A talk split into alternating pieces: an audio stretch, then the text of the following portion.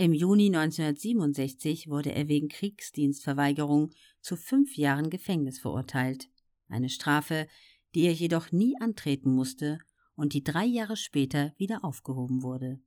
Ali setzte auch in der Zeit seiner erzwungenen Kampfpause die Öffentlichkeitsarbeit fort, aber in anderer Weise. Er reiste durch das ganze Land, sprach auf zahlreichen Veranstaltungen, wie etwa auf College Campus. Als Ali nach mehr als drei Jahren Pause in den Ring zurückkehrte, hatte sich die Stimmung zu seinen Gunsten gewandelt. Er erhielt trotz der langen Kampfpause sogar weitaus höhere Gagen als zuvor und wurde zum bestbezahltesten Sportler.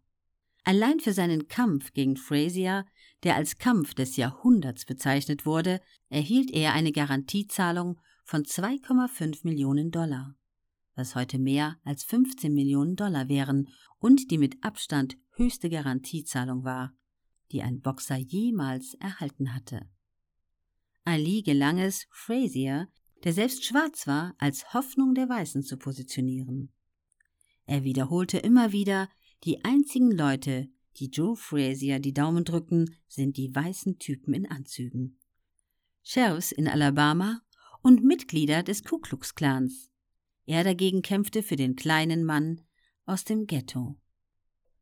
Ali verfolgte diese Taktik nicht nur in seinem Kampf gegen Frazier, sondern generell, wenn er gegen schwarze Boxer antrat, die er als Hoffnung der Weißen oder Uncle Tom diffamierte.